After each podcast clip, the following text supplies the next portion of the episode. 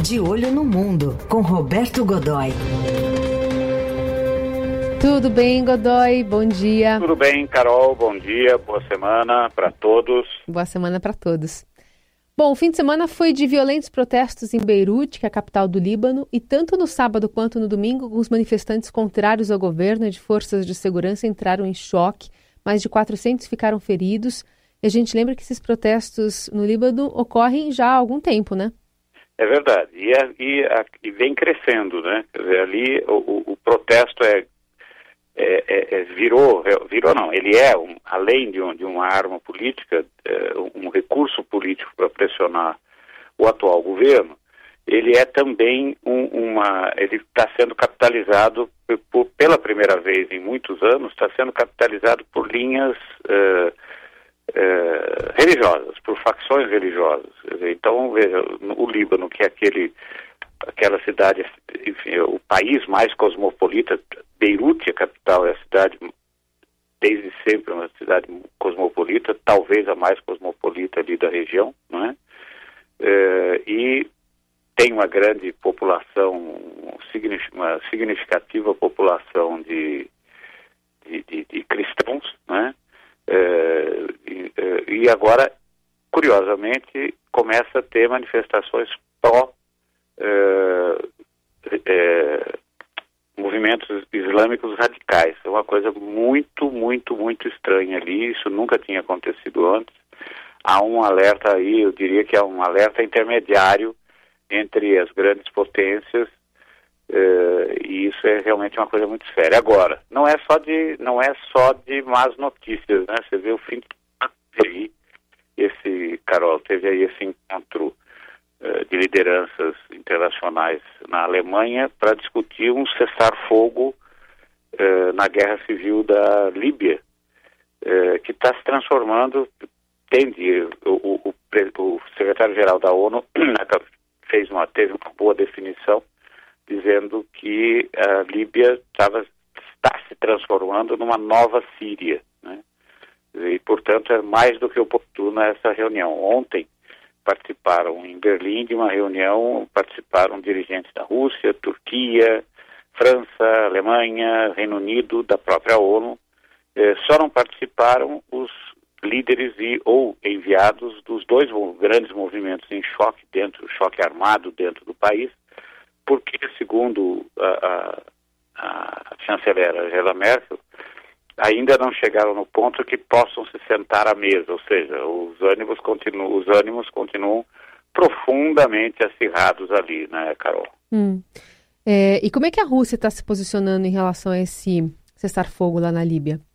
A, a, Rússia, a Rússia, a Arábia Saudita, veja só que, veja só que, que, que coalizão incomum, né? Hum. Quer dizer, a Rússia, a Arábia Saudita e os Emirados Árabes estão apoiando o califa Haftar, que é a liderança de oposição uh, ali dentro. O, na verdade, não há um governo regular, há um governo imposto uh, pela força e que era, vinha sendo reconhecido, que é o tal do governo de unidade do Karzai, que é apoiado uh, pelo Erdogan, da, pelo Recep Erdogan uh, da Turquia, apoiado fortemente, apenas, não apenas um apoio político, mas um apoio efetivo, militar e essa coisa toda. E, e o envio, embora o Erdogan não reconheça, o envio de milicianos turcos e sírios eh, sob controle da, da, sob controle da Turquia para combater o, o, o, as forças do Haftar. Agora, a Rússia tem, a Rússia se interessa muito, primeiro pela posição estratégica, eh, pela posição, pela posição estratégica da Líbia, né? Eh, segundo, porque é, é, ela tem interesse em projetar ali o seu poder por meio eh, de algum tipo de instalação militar ou que seja uma presença mais efetiva naquela área. Você olha ali, você olha no mapa e olha, olha para a Líbia, vê realmente que é uma posição extremamente estratégica. E o, o, o Vladimir Putin não é, não brinca em serviço, não veio ao mundo para não veio ao mundo para tomar água com açúcar, né? então ele percebeu, farejou sangue ali, ele está apoiando fortemente também, embora não da mesma forma, o Haftar. Né? Bom, outro é, confronto que está se alongando, é, na verdade são protestos né, realizados lá no Chile, em decorrência ainda daquela movimentação envolvendo é, o aumento da tarifa, e enfim, se desdobrou numa crise que não parece não ter fim.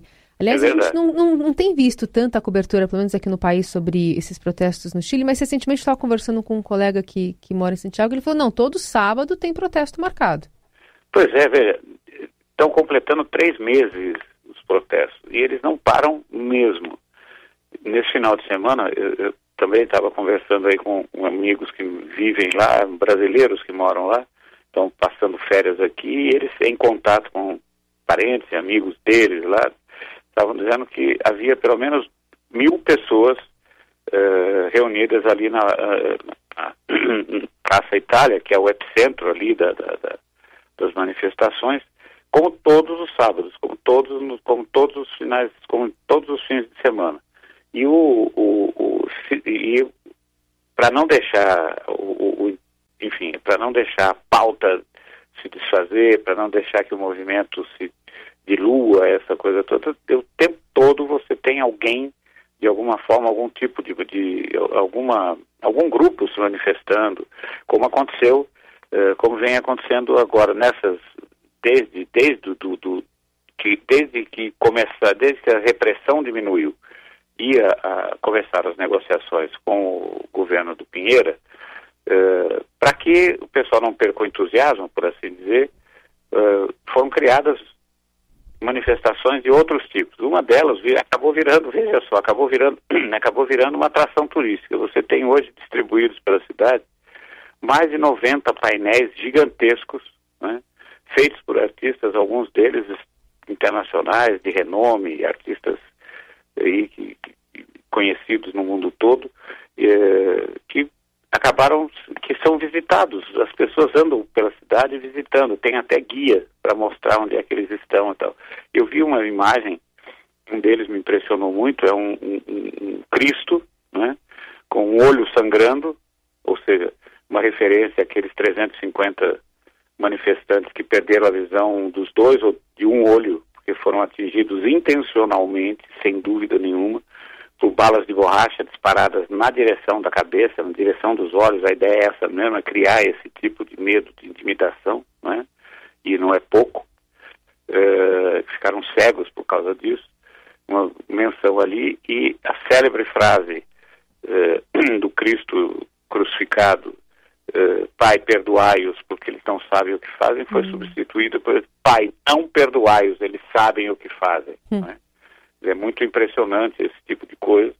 Está distribuído por ali, tem muitas coisas. E ontem, eh, na, na verdade, sexta-feira, saiu um balanço né, do movimento. São, veja, são 11 mil feridos graves, dos quais, como eu disse, 350 pessoas com esses, esses, esses ferimentos muito, muito sérios, né, perderam a visão de um ou até dos dois olhos. 29 mortos, veja só, 29 mortos nas manifestações, quer dizer, ou em outras situações envolvidos ali, essa coisa toda. E o plebiscito de 29 de abril começa a ser convocado para 29 de abril, começa a ser contestado não pelo não pelo fato, não não por ele próprio, mas pela pauta que está sendo proposta. Os manifestantes agora querem que a alteração na, no plebiscito que se destina a definir se vai haver ou não uma Assembleia Constituinte ou se haverá apenas uma nova Constituição e que termos terá essa Constituição, o que, na verdade, o que os, os manifestantes querem é, primeiro, uma possível antecipação para 29 de março eh, e que nessa Constituição conste já, ou que seja nessa Constituição, que nessa, nessa, nessa consulta já conste uma, um, uma apresentação de novos modelos para a Previdência, que é o grande problema, o nervo exposto, a questão mais sensível no, no, no, no país. Né? Então não seria mais dia 26 de abril esse plebiscito, eles é, querem antecipação para março. É, é o que eles estão pretendendo. Tá. Uh, está marcado, o Pinheira marcou para 29, está marcado, vai ser, é o dia que está marcado, Uhum. né? E é quando eles pretendem, eh, enfim, mas ainda não está, o que estão achando está muito longe. Você tem que Hum. fazer isso, tem que antecipar um pouco, porque a ideia é que todo o ciclo se conclua nesse ano de 2020. Quer dizer, você tem a consulta, tem a, a nova Constituição e que ela já seja aplicada, que ela tenha, que ela entre em vigor imediatamente. E veja, o Pinheira tem é uma situação delicada porque para o Pinheira, porque uma das uma das questões que a oposição pretende colocar e vai colocar dentro dessa Constituição é que haja novas eleições presidenciais. né? Hum. Sem dúvida alguma. E o mandato do possível. acabaria Eleições gerais, na verdade. É que haja novas eleições gerais, novas eleições gerais no país, que por causa dessas manifestações, Carol, começa a enfrentar uma. Um, ela tinha uma condição esdrúxula, mas que dava uma certa segurança ao país, que era o Estado chileno eh, rico, forte, né, e a população pobre. Né, a desigualdade muito é a desigualdade muito grande, imensa. Quer dizer, quem tem dinheiro é muito rico, quem não tem dinheiro não tem nada. né. Uhum. É uma situação quase muito próxima de você vê o pessoal na, na, na linha de pobreza é em relação ao Brasil, por exemplo, é impensável, coisa assim próxima de metade da população. né. E no entanto, agora o próprio Estado chileno começa a ter problemas graves, como a gente viu aí nessa última apresentação feita pelo próprio Pinheira faz duas semanas, em que ele apresenta índices crescimento ruim, inflação disparando, enfim. Nada que a gente não conheça, mas aqui pelo menos a gente sabe como conviver. né? É. Aliás, ele, ele assumiu o, a presidência agora em 2018, né? Então ele está no, tá completando dois anos ainda no cargo, né? Pois então, e ele, e, veja, ele não está não tá pretendendo entregar o osso assim tão É, facilmente, né? é, é. Dizer, ou seja, ele, eu tenho a impressão que ele vai tentar negociar, vai tentar negociar ah, ah, ah, que na nova Constituição você mantenha o calendário eleitoral. é? Hum. Eh, eu- e ele tem, nesse momento, ele ainda tem maioria no, no- ele ainda tem maioria no legislativo. Portanto, se for, se ficar limitado ao legislativo, é bastante provável que ele consiga. Agora, a popularidade dele não elegeria um, um conselheiro do Corinthians, né? 6%. 6% Por favor, é muito né? pouco, é. Não dá para eleger nem o síndico do seu prédio, Carol. Pior que é isso mesmo. Mas enfim, né? Ainda na, na política há algum tempo. Vai tentar, de qualquer forma, alguma, alguma, alguma casquinha, né? Sair por baixo totalmente, acho que não tá no Eu acho plano. que não. Eu te- eu ele é um Uhum. homem de 70 anos, tem uma boa saúde, mas não é exatamente um menino. Então ele tem que administrar e tem uma vida pública. Ele, ele, ele gosta da vida pública. Ele é um ele é um homem de fortuna pessoal grande, é um milionário, é, empresário bem sucedido dentro do, do no Chile, tem negócios fora do Chile também. Então ele, ele- do ponto de vista da realização pessoal, o que, o, o que resta a ele nesse momento é deixar uma imagem pública, que é uma coisa que, da qual ele gosta muito, é uma imagem pública que não seja do sujeito que quebrou o país e que é o, o gestor da falência. Né? É isso que ele, é, é o que ele está pretendendo, portanto ele quer ter um pouco mais de tempo como presidente, um pouco mais. Ele quer pelo menos cumprir um mandato para sair lá na frente como o sujeito que cuidou da reconstrução, a não exatamente uma redemocratização, não há, a, democrata... a democracia não está em jogo ali, o que está em jogo ali é realmente o próprio Estado. Né? É isso. Roberto Godoy, às segundas, quartas e sextas aqui no Jornal Dourado, ah, Eldorado, ajudando a gente a entender é, um pouquinho da geopolítica nesse mergulho pelo mundo. Obrigada, viu, Godoy? Boa um grande semana. abraço, até quarta, Carol, É. amigos.